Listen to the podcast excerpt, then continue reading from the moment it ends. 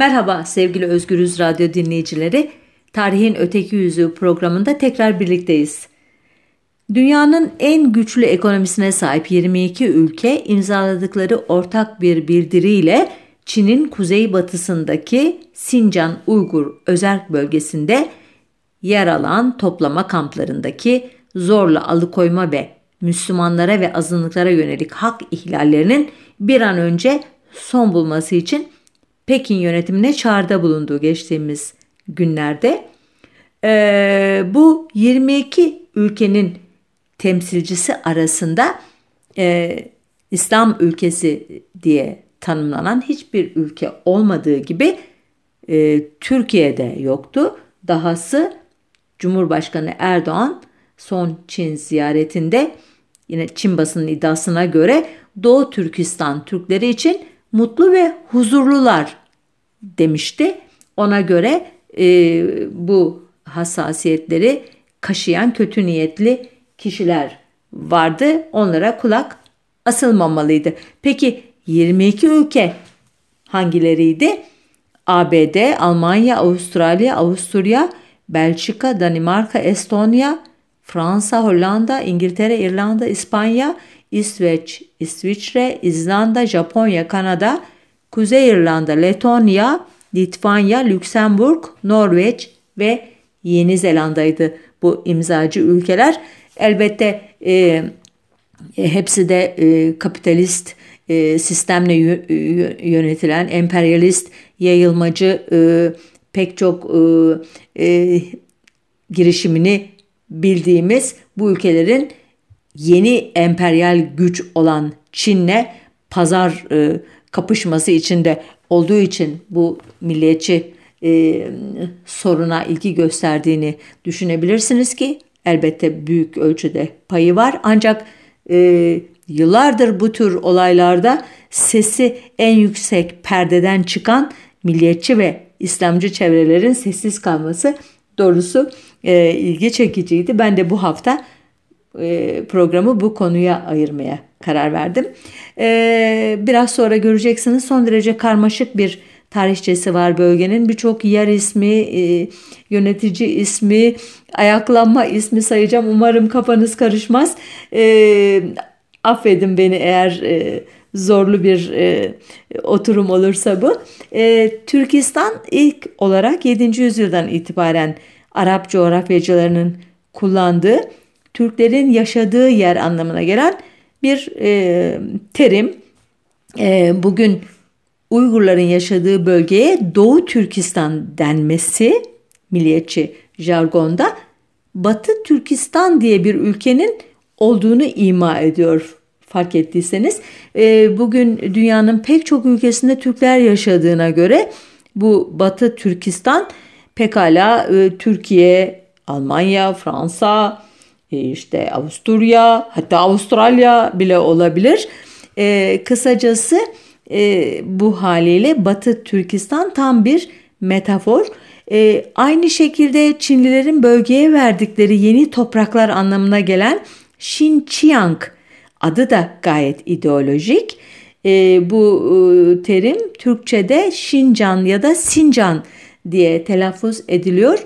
E, Türk tarih yazımına göre soydaşımız olan Uygurlar ki bu konuda lehte ve aleyhte onlarca teori var ve ben bunları zaman zaman sizlerle paylaşıyorum. Fakat bu programda buna girmeyeceğim.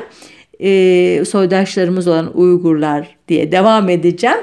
Ee, yaşadıkları topraklara Şincan değil Doğu Türkistan denmesini istedikleri için e, bu e, terim e, daha yaygın olarak kullanılıyor. E, Türkistan bölgesinin Çin'in kontrolüne geçmesi 1759 yılında Ming Hanedanı'na son veren e, Qing Hanedanı döneminde olmuş. Qing diye okudum ama yazılışı Qing diye oluyor. Kaynaklarda görürseniz e, şaşırmayın. E, Qing Hanedanı'nı kuran Mançular 56 etnik grubun yaşadığı Çin İmparatorluğu'nda azınlık grubundan oldukları için çok etnisiteli bir ülkenin nasıl idare edileceği konusunda duyarlı davranmışlar. Yine de merkezi iktidarla yerel halk arasında e, ta günümüze kadar süren gerilimlerin temeli de bu dönemde atılmış. E, bu dönemin e, 1700 yani 59 yılından neredeyse 100 yıl kadar sonra patlak veren e, Afyon Savaşları ki 1839-1842 arasında bu savaşlar e, batılı devletlerin Çin'de e, Osmanlı tarihindeki o kapitülasyonlar benzeri ticari ve hukuki ayrıcalıklar kazanmak e, için giriştikleri ve sonuçta e, kazandıkları iki savaştan ilki e, birinci Afyon Savaşı 1839 42 arasında ikinci Afyon Savaşı ise e, 1856 ile 1860 arasında yaşanıyor. E, bu e, savaşlar döneminde Taiping e, ve Nian ayaklanmaları denilen iki ayaklanma ki biri 1851-1864 biri de yine 1851-1868 arasında uzun e, süre, süre, süre yaşanmış. Bu e, dönemde zayıflayan Qing döneminde e, ağır ve ağır bir ekonomik e, ve sosyal kriz yaşanıyor elbette bölgede. Uygurlar da bu ortamda tam 42 kez ayaklanıyorlar bu savaşlar döneminde. Sonuçta bu isyanlardan birinin e, ardından Kuçar, Yarkent, Kaşgar ve İli Vadisi'nde bağımsız şehir devletleri kuruyorlarsa da Çinlilerin egemenliğine tam olarak son veremiyorlar. E, bu bağımsızlık e, konusundaki ilk ciddi adım 1865 yılında Yakup Han'ın e, Ruslar tarafından işgal edilmiş Hokant Hanlığını sona erdirip kendisini Atalık Gazi be devlet ve halife ilan etmesiyle atılıyor. Yakup Han e, 1866 ve 68 e, pardon 72 arasında bölgedeki çok önemli bazı merkezleri Hoten, Kuça, Turfan ve Urumçi'yi de ele geçirdikten sonra başkenti Aksu şehri olmak üzere e, bölgede egemenliğini ilan ediyor ve ilk işi biraz istikrarı sağladıktan sonra e, kuzeydeki Rusya Çarlığı ve Hindistan'ın o sırada egemeni olan e, sömürgecisi olan Britanya ile dostane münasebetler kurmak oluyor.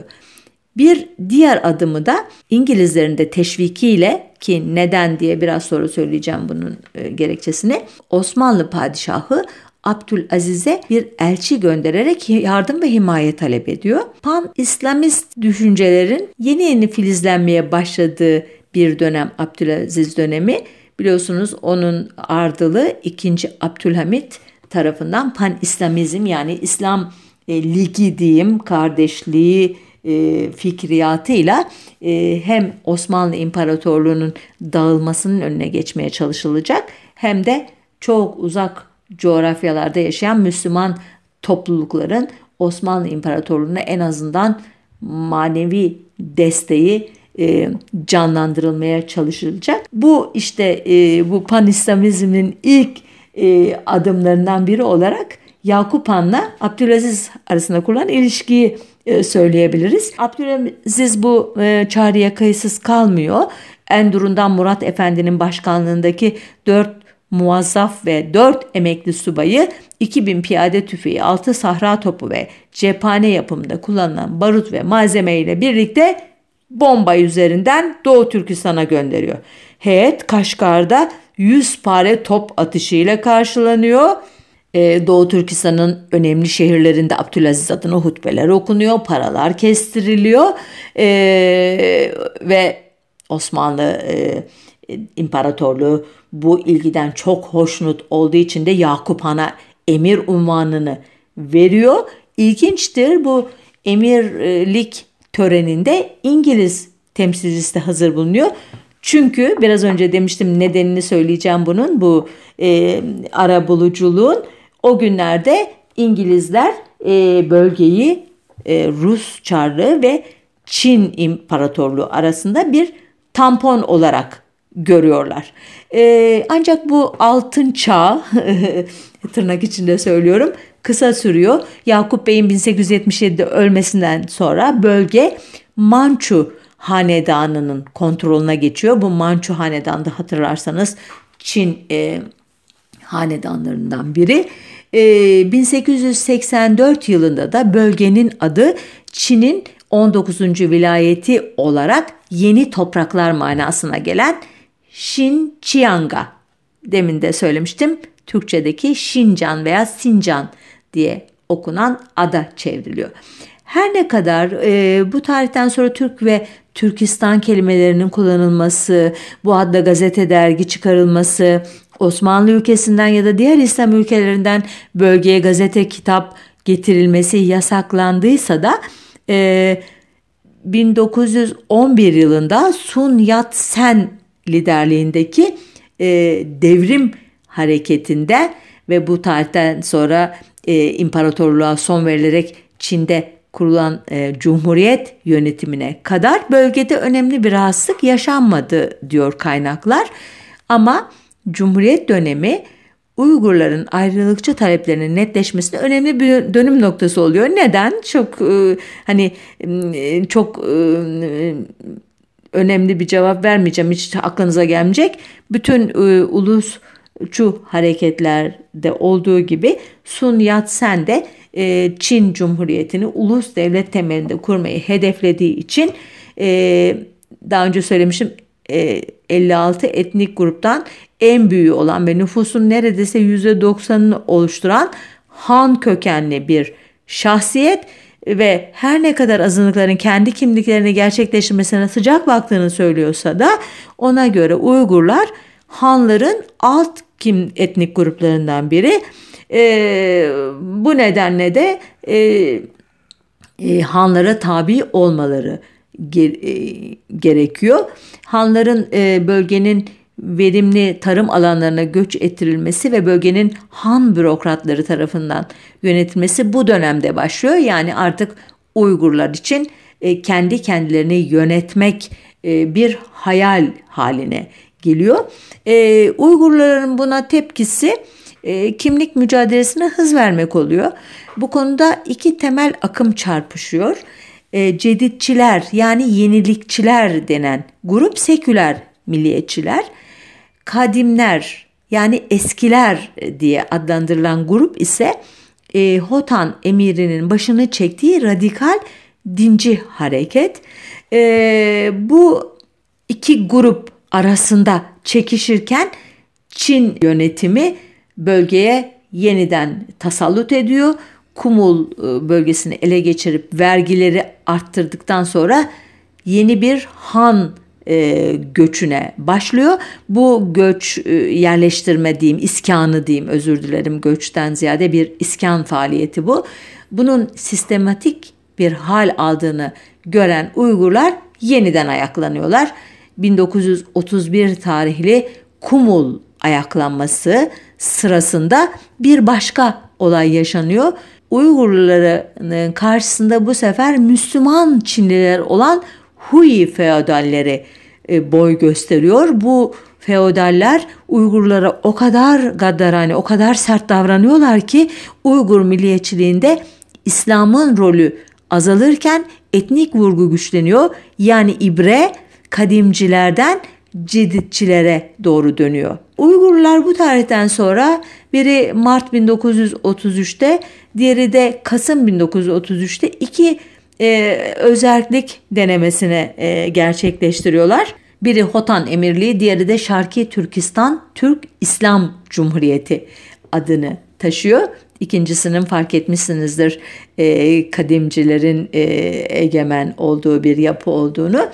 E, o yıllarda ancak ilginç bir şekilde bölgeyi adeta Rusya yönetiyor. Çünkü bölgenin Çinli valisi bir Rus sempatizanı. Enteresan aslında bu Çin yöneticilerinin e, e, biraz yakından baktığınızda merkezden epeyce özerk davranabilen, zaman zaman Ruslarla gayet rahat flört eden, hatta onların e, Rus Çarlığı'nın valisi gibi davranabilen figürlerle e, karşılaşıyorsunuz.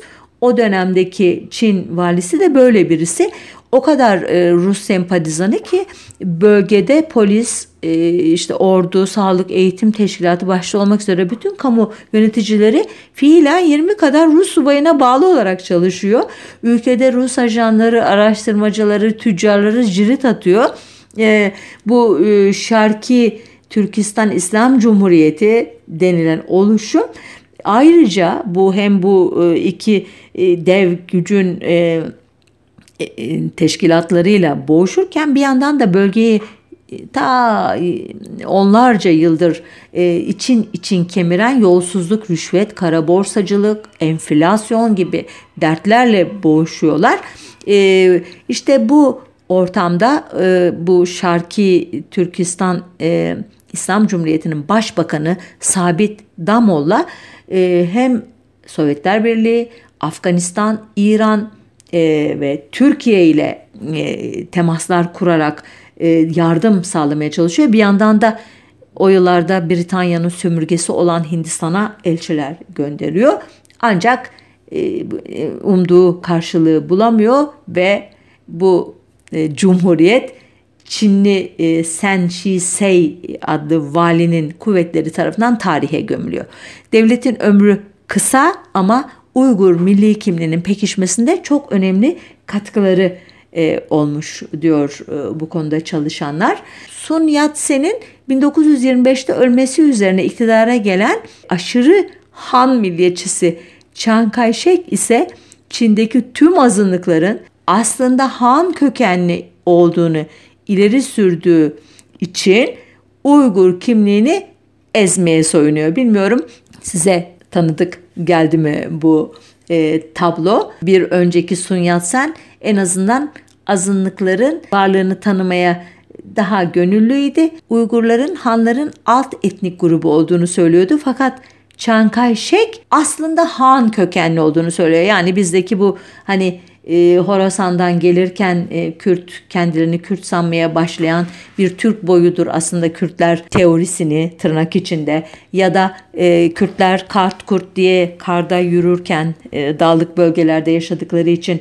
e, kendilerine Kürt diyen bir Türk topluluğudur diyen Türk aşırı Türk milliyetçileri, ırkçı Türk milliyetçilerinin bir e, benzeri e, olduğunu fark etmişsinizdir Çankay Şek'in.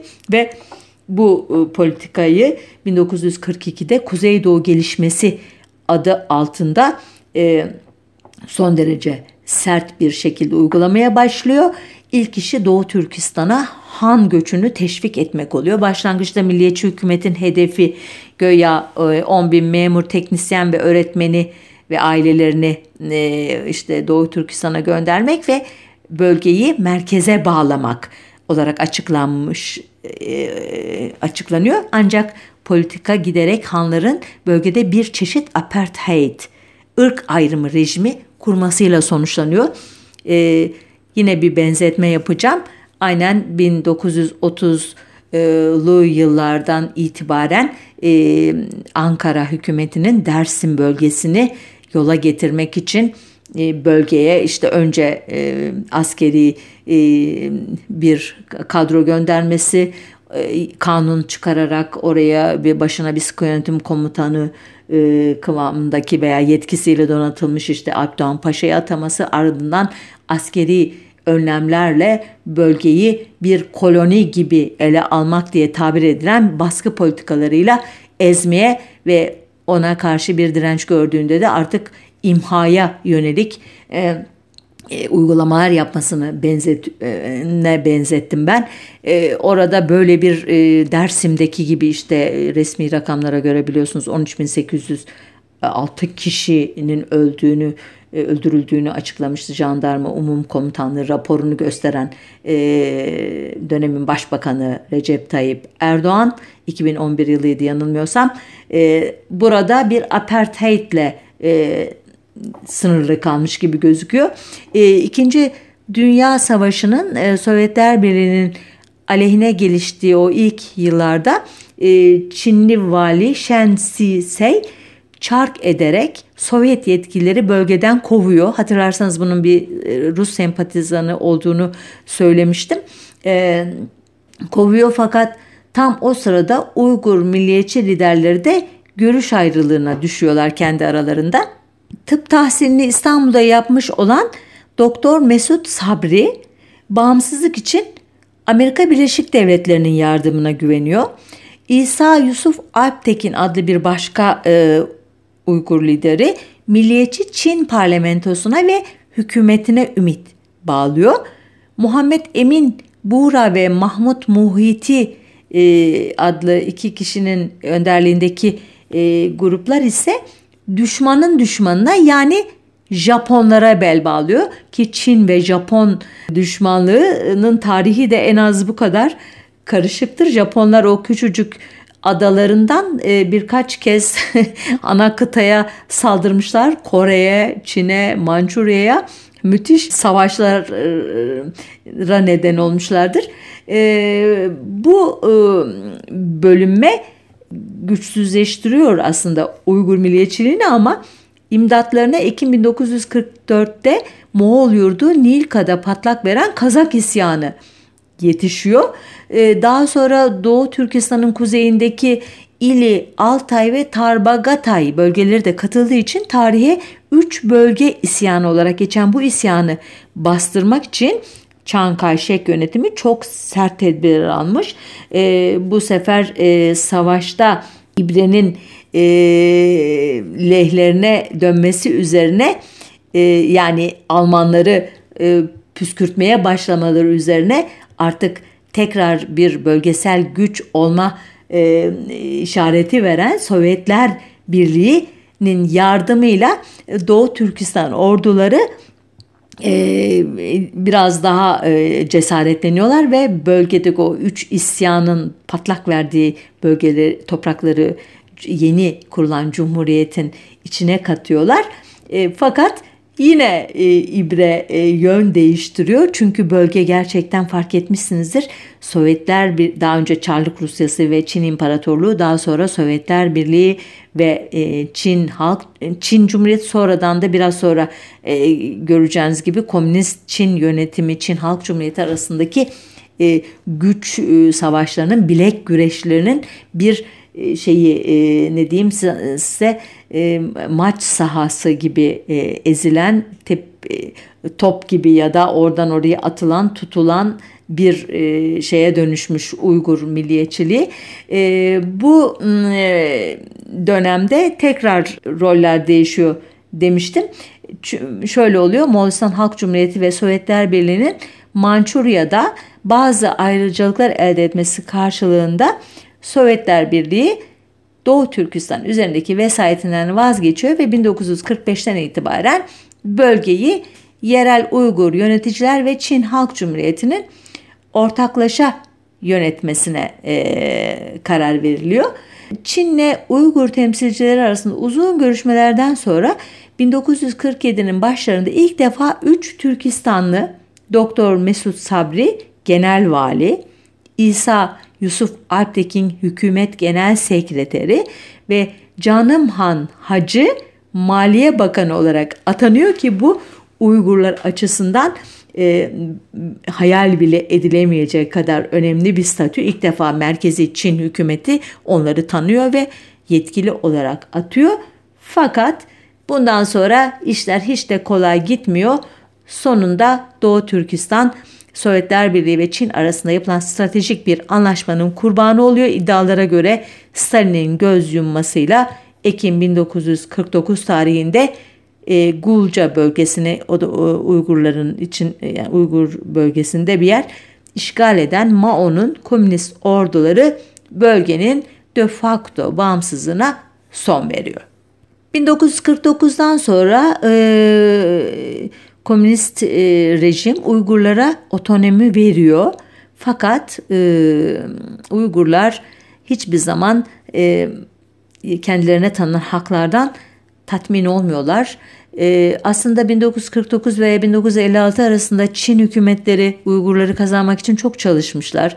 En azından İslam karşıtı politikalar katiyen gütmemişler. Ancak 1958 ile 1961 arasında Çin'i tarımsal bir toplumdan endüstrileşmiş bir toplum haline çevirme iddiasıyla yürürlüğe konan ileriye doğru büyük sıçrayış adlı ekonomik ve sosyal program milyonlarca kişinin ölümüne neden olan bir kıtlıkla sona erdiğinde e, Çin'in bütünüyle birlikte Doğu Türkistan da büyük zararlar görmüş e, doğal olarak. Sadece 1959'daki kıtlık döneminde 500 bin civarında Uygurlu, Uygur Türk'ü ya da Doğu Türkistanlı e, Sovyetler Birliği'ne sığınmış. bu dönem pan-Türkist eğilimli Uygur örgütlenmelerinin de ortaya çıktığı bir dönem. Ancak bu yıllar, e, bu acılı, zahmetli yıllar boyunca sadece Uygurlar değil, e, bu bölgede yaşayan Han gençliği de huzursuz ki hatırlarsanız Hanlar kimlerdi? 56 etnik grubun en büyüğü neredeyse nüfusun %90'ını oluşturan egemen grup.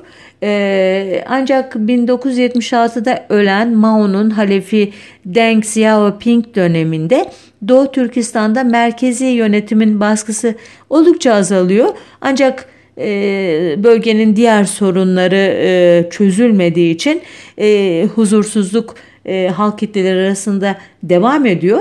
Hatta 1979'da e, bu sefer Uygurlar değil hayat koşullarından şikayet eden 8 bin Han genci yani egemen etnik grubun mensubu genç Uygurların başkenti sayılan Aksu'da büyük bir gösteri yapıyor ve göstericilerden bini 100 günlük açlık grevine gidiyor. E, bu e, o Uygur tarihinde çok e, böyle epik bir e, olay olarak yer alıyor. E, belki çok uzattım ama e, özetin özeti 1951 ve 1981 yılları arasında Çin kaynaklarına göre Uygurlar merkezi yönetime tam 19 kez baş kaldırıyorlar. E, bu 81 yılından e, 2001 e, yılındaki 11 Eylül 2002 sa, sa, kuleler saldırısına kadarki 20 yıllık dönem içerisinde öyle şeyler oluyor ki bölgede e, Çin yönetimi artık Doğu Türkistan'da ayrılıkçıları e, sadece milliyetçi veya etnik ayrılıkçılar olarak değil İslamcı radikal Selefi e, ayrılıkçılar olarak adlandırmaya başlıyorlar ve daha da e, adıyla söylersek El-Kaide ile ilişkilendirmeye başlıyorlar ki bu son derece anlaşılır bir e, e, endişe e, ilişkilendirme. Çünkü e, Amerika Birleşik Devletleri'nin Sovyetler Birliği'ni çevreleme e, politikası adı altında e, İslamcı e, devletler ve örgütlerle sarmalama e, projesi e, yürürlüğe konmuştu biliyorsunuz. E, 1979'dan itibaren Afganistan Savaşı'nı takip eden e, Rus e, e, Sovyetler Afganistan e, Savaşı'nı takip eden dönemde Yeşil Kuşak diye adlandırılan bu proje e, kapsamında bölgede zaten e, tarihsel kökleri e, çok derinlerde olan e, Selefi radikal e, İslamcı hareketler desteklenmiş. Hem paraca hem e, eğitim e, verilerek e, işte bilgisayar kullanımından bomba yapımına, füze atımına, uçak kullanmaya e, kadar e, teknik e, donanımları e, yükseltilmeye çalışılmış. E, Kur'anlar işte risaleler e, basılarak bölgede e, bir e, radikal İslamcı e, e, hareket e, örgütlenmeye çalışılmıştı. Elbette e, Uygurlar bu hareketler için çok e, uygun bir zemin oluşturuyorlardı. E, yaklaşık işte 250 yıllık başkaldırı tarihçeleri düşünülünce e, artık e, konuyu e, bağlayayım. E, sizi de yorduğumu tahmin ediyorum. Bir sürü isim, tarih, isyan e, hikayesinde hikayesiyle. Sonuç olarak e, geçmiş yıllarda milliyetçi kesimler e, Türkiye'deki soydaşlık ilişkisi yüzünden İslamcı kesimler ise Müslümanlık ortak paydasından dolayı Doğu Türkistan'la ilgili küçücük bir haber duysalar infiale e, kapılırlardı hatırlarsınız. Örneğin e, 2009 yılının Temmuz ayında yine bugünlerde e, Doğu Türkistan'ın başkenti e, Urumçi'de artık Urumçi e, deniyor.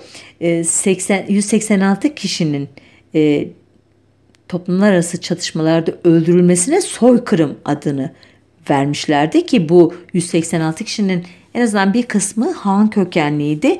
E, yani hepsi Uygur değildi. Egemen etnik gruptan da vardı. Zaten hiçbir zaman tam olarak da olayların arka planını öğrenemiyoruz. Gerek Çin basınındaki o sansürden dolayı gerekse bu olayların e, işte e, aktarılırken diğer ülkelere e, ideolojik ve e, siyasi e, kaygılarla veya gerekçelerle çarpıtılmasından dolayı e, bu sefer bu son e, e, haberlerden sonraki biraz başında üstü kapalı olarak anlattım. İşte Uygurların iddialarına göre toplama kamplarında e, çocuklarından koparılarak adeta bir şekilde ölüme mahkum edildiklerini iddia ediyorlar Çin yönetimi tarafından. E, artık e, reis Çinlilerle iyi ilişkiler uğruna Doğu Türkistanlara itidal tavsiye ediyor. Dolayısıyla İslamcıların sesi çıkmıyor.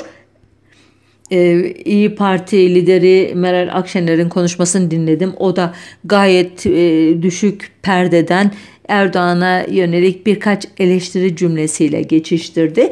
E, solcular e, geleneksel olarak bu İslamcı ve milliyetçi e, tepkilere veya kalkışmalara veya taleplere e, uzak e, dururlar ve bunları İslamcıların ve milliyetçilerin alanına bırakırlar. E, Kürtler e, ise haklı olarak e, Çin'deki 56 etnik gruptan en büyüğü olan e, dediğim gibi Hanlarla nüfusun yüzde biri, ikisini, üçünü oluşturan Uygurlar arasındaki ilişkileri e, Türk-Kürt ilişkisine e, Doğu Türkistan ve Çin arasındaki ilişkiyi de Kürdistan-Türkiye ilişkisine benzeterek Türk milliyetçilerini ve İslamcıları samimiyet testine davet ediyorlar haklı olarak. Ee, bir başka grup daha var bu konuda e, söz söyleyen. Kim onlar? Bölgenin komünist güçlerin denetimine girdiği 1949'dan sonra milli mücadelelerini hür bir ülkeden yönetmek amacıyla 1952-60 1965 ve 1980 sonrasında 3 parti halinde Türkiye'ye irtica eden ve bugün ağırlıklı olarak İstanbul ve Kayseri'ye yerleştirilen Doğu Türkistanlılar ki bunların yaklaşık 5-6 bini Uygur, 15 veya belki 20 bini Kazak asıllı. Bu gruplar ise e, Türkiye'de Kürt meselesi başta olmak üzere azınlık sorunları konusunda ne zaman bir pozisyon almaları gerekse muhafazakar Türk milliyetçiliği ya da işte İslamcı gruplarla birlikte hareket ediyorlar. Gelmiş geçmiş tüm hükümetlerin ki çoğu milliyetçi muhafazakardı biliyorsunuz ta 1900 işte e, 60'ların ortalarından itibaren e, bu e, hükümetlerin de Çin'le ilişkiyi bozmamak için hep konuya mesafeli durduklarında ekleyeyim. E, sonuç olarak e, herkesin şöyle bir kendisine çeki düzen vermesi bu Doğu Türkistan meselesindeki pozisyonunu gözden geçirmesinde fayda var. Konuyu kendi meşrebimize göre değil, e, bir kimlik meselesi olarak değil, bir insan hakları meselesi olarak ele almanın tam zamanı diyorum. E, programımızı burada bitiriyorum. Hoşçakalın diyorum. Haftaya bir başka programda e, bir başka konunun öteki yüzüne bakmak üzere. Hoşçakalın.